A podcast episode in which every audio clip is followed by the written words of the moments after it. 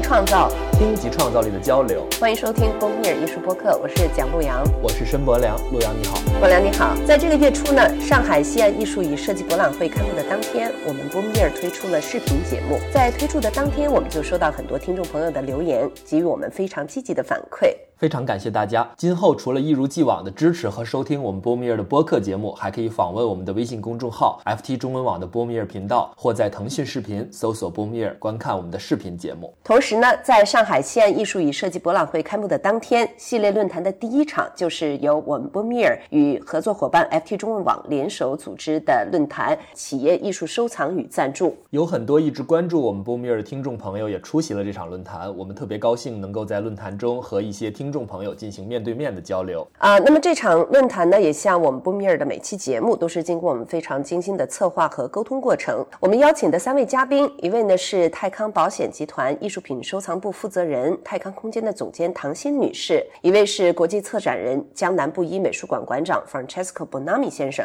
还有佳士得中国区总经理胡伟新女士。从各自的角色出发，来切入探讨企业艺术收藏和赞助这个话题的不同层面。对，陆阳在论坛现场的主持也非常的精彩，谢谢。那考虑到很多朋友没有能够去到论坛的现场，我们决定把这场论坛的录音制作成一期新的播客节目来和大家分享。在这场论坛开始的时候呢，我先请三位嘉宾分别介绍了他们所代表的机构在企业艺术收藏这个话题中扮演的角色。那么第一位发言嘉宾，泰康保险集团艺术品收藏部的负责人、泰康空间的总监唐鑫呢，是在二零零三年加入的泰康集团。嗯，那个时候当代艺术在中国还很少有人关注。对，所以我很好奇，唐鑫当时是怎样会选择进入这样一个方向？来，我们听听他是怎么说的。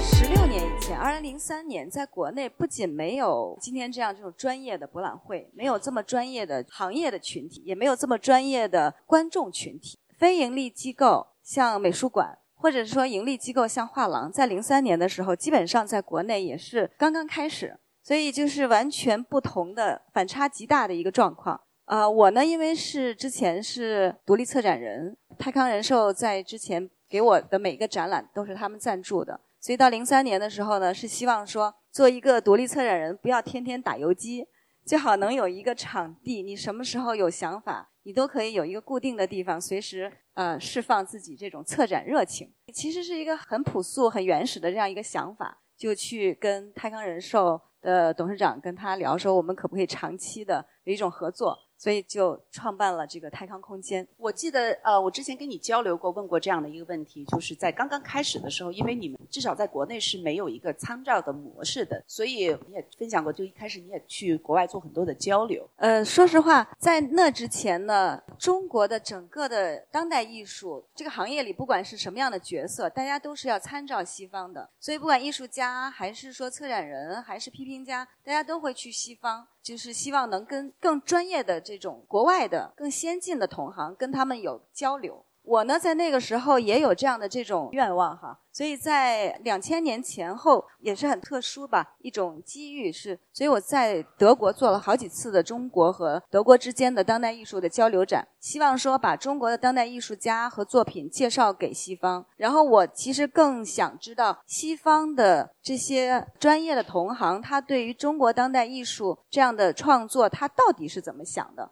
我做了几年这样的这种交流和活动之后呢，我觉得呃是不可能有直接的对话产生的，因为差距特别大，差距有很多方面、很多角度。比方说，我们对西方的认知和西方对中国的了解，这个之间就存在极大的这种怎么说呢？这个差别哈。所以我们到那儿跟别人聊天，可以说一些西方的这个那个，或者哪个艺术家如何如何。但是反过来，他们跟我们在聊天的时候，他对中国的很多的东西，他们其实是经验有限的。这种情况下，你想跟他说有对话，我觉得是不可能。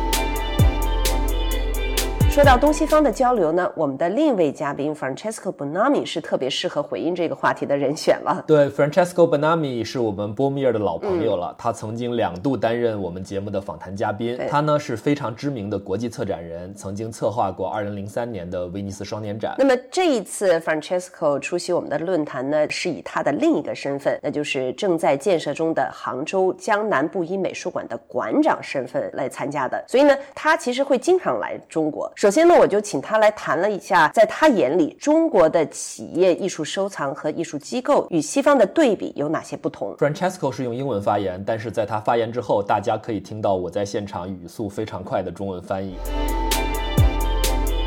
Well, there are many different categories. Now, I'm not working with particular uh, Western institution. I'm uh, here working with JNBY Art Matters in Anjou. And I think that the very interesting things that uh, I see a creation of a new model of institution that is completely different from the Western parameters. Because uh, Western institution that I work with, they have a strategy, they have a vision, very rational vision, but they lack something that I found here extremely interesting. I found uh, in Anjou and JNBY uh, struck this idea, Lilin, uh, the, the uh, mind behind this idea, two things that they are lacking now in Western institutions, a philosophy and a motivation. And these two things for me are very fresh. They're very difficult to understand. I, I agree with the lady here that, that uh, communicating is totally useless. Okay. OK，现在嗯，本纳米先生不是专门的和某一个西方的品牌合作，所以他认为虽然种类很多，但是他和江南布衣集团合作的时候，给他特别深的印象。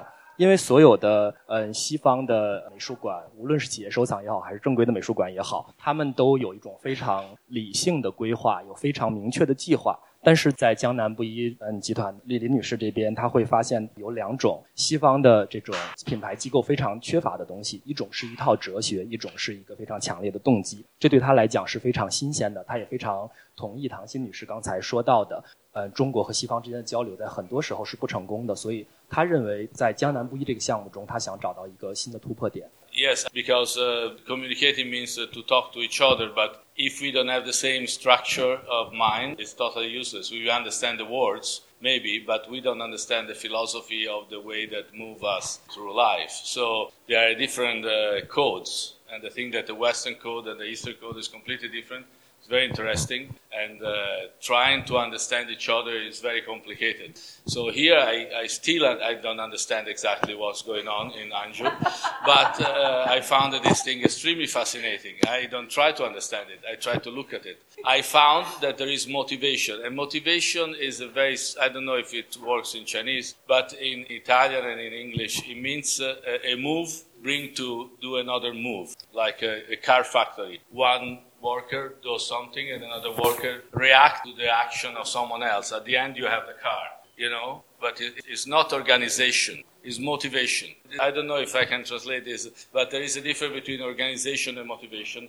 Western institutions are very well organized, like Starbucks. And uh, Eastern, in this case, they are very much motivated. It's like an Italian coffee shop. So in, in Starbucks, no, no, it's very interesting because in Starbucks, you order a coffee, it takes you 20 minutes to have a coffee, while if in an Italian coffee shop, you order a coffee while another 20 people are drinking the same the coffee. Because there is a motivation. The guy that does the coffee also washes the glasses and the cup. You look at them. There is not an organization. You do this now, and then he does it. So, They so are you saying, should I summarize it? One side is a lack of motivation, another side is a lack of organization. No, no, no, no, that's not because they are organized. It's a different thing. Organization and motivation together because I believe that they are organized. I don't know how, but they are. You know, Okay. they definitely are organized because things are working. I don't know if you see the building, but there are 18 building up, so there must have been an organization behind it. All right, And I Boliang. was telling to my colleague, 波良 I need you to translate the good jokes and metaphors. OK，呃，我大概总结一下，就是他刚才说的，他认为交流是没有用的，因为东方跟西方是处在一套不同的语言和思维模式之下，交流的语言只是一套不同的符号，大家可能能理解那个字词，但是并不理解背后的哲学和它怎么样在生活中发生作用。那他认为，为什么他一直在给江南布衣的这个项目用刚刚才用一个词，我翻译成动机，他用 motivation 在词，而不是我们常经常说的这种组织机构，就是 organization 这个词。motivation 在意大利语的意思就是我的一个动作。可以引起另一个动作，一个动作接一个动作，一件事就完成了。就像在一个汽车工厂里，一个工人动了一下，这个工人来反来和他互动互动，然后一个车就做成了。中国的方式是 motivation 是感动他的，但西方的方式是非常清晰的一种 organization。organization 的方式，他就认为是星巴克，就你在那儿有人帮你收钱，有人帮你做咖啡，有人帮你洗盘子。但是在意大利就跟星巴克很不一样，因为一个人同时服务二十个人，他也在收钱，他也在洗盘子，他也在做咖啡。他认为这不是一种缺乏管理，他感觉到后面有一种强烈的动机，他认为这种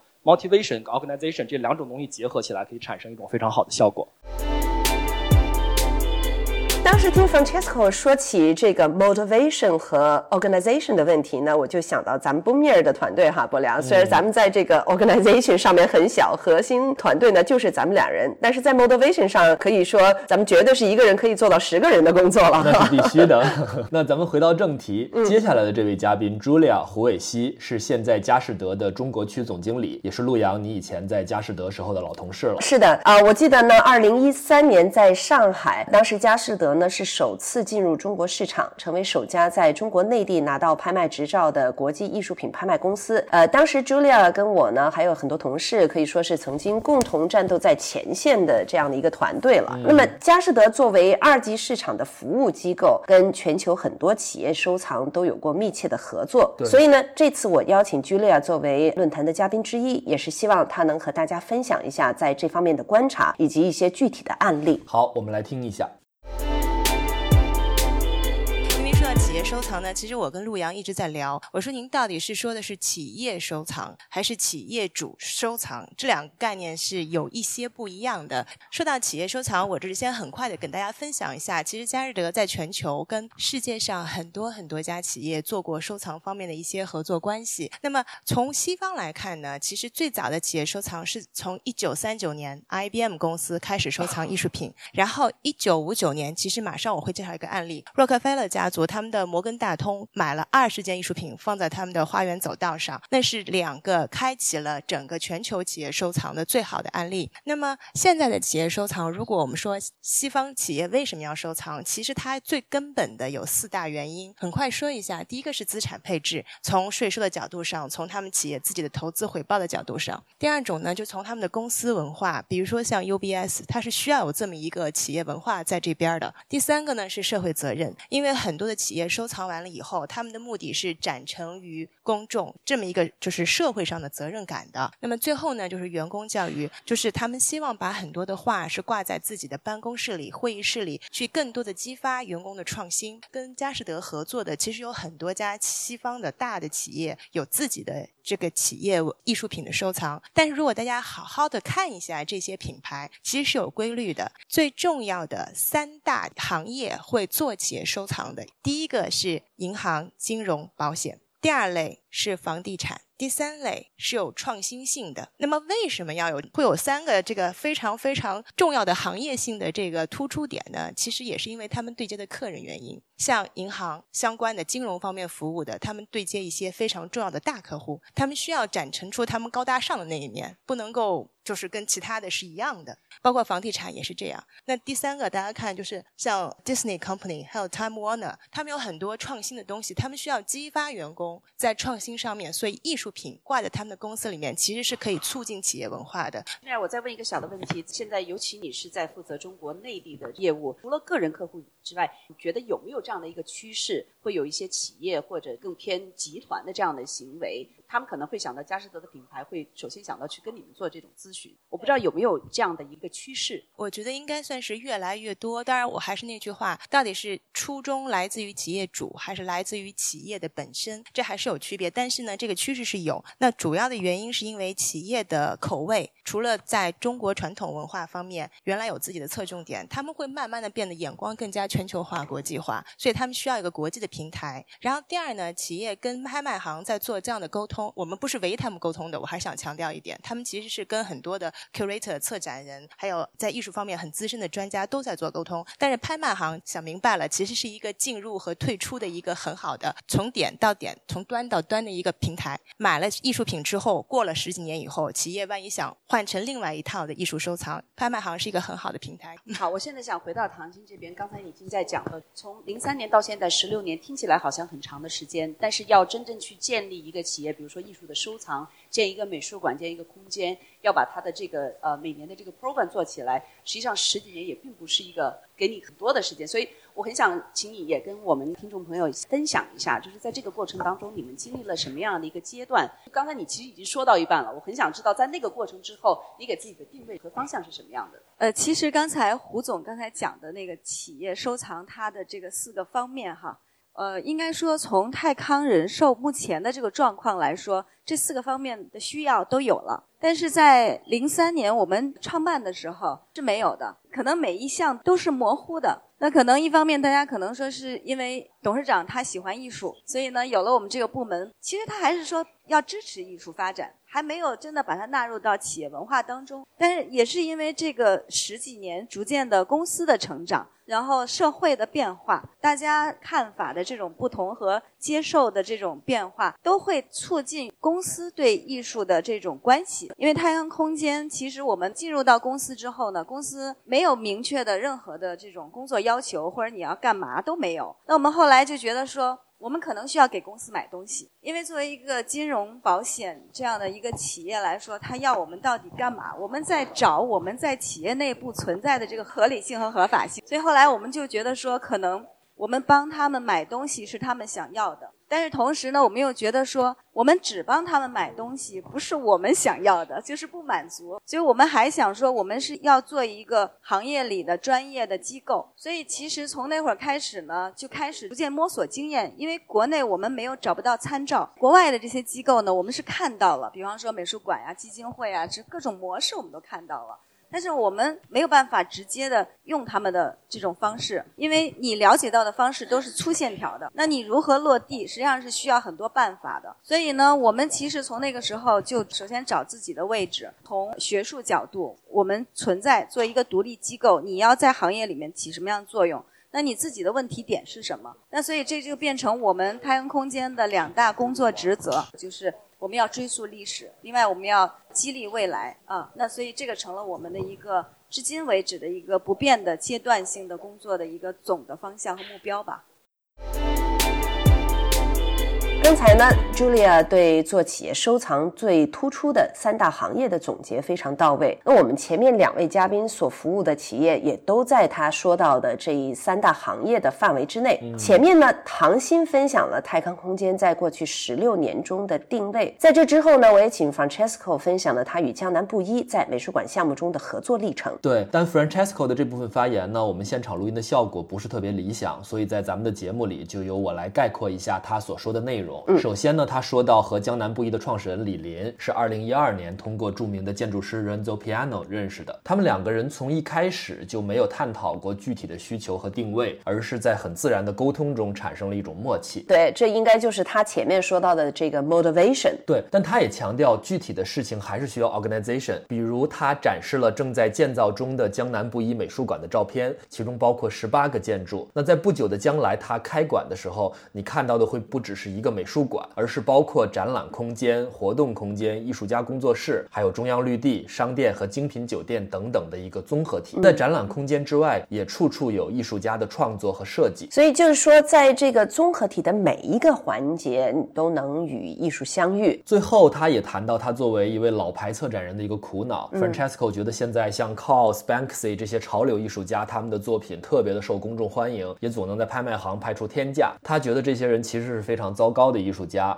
而他认为真正伟大的艺术家像 Lucio Fontana 作品却没有那么容易被公众理解。接着 Francesco 最后的这个问题呢，我也请 Julia 谈了谈他怎样看待公众对潮流艺术的喜爱，以及拍卖行对于公众教育所承担的责任。之后呢，我还请他分享了2018年纽约佳士得拍卖洛克菲勒收藏这个具体的案例。这个案例呢，也很好的呈现了企业收藏的社会责任这个话题。我们来听一下他怎么说。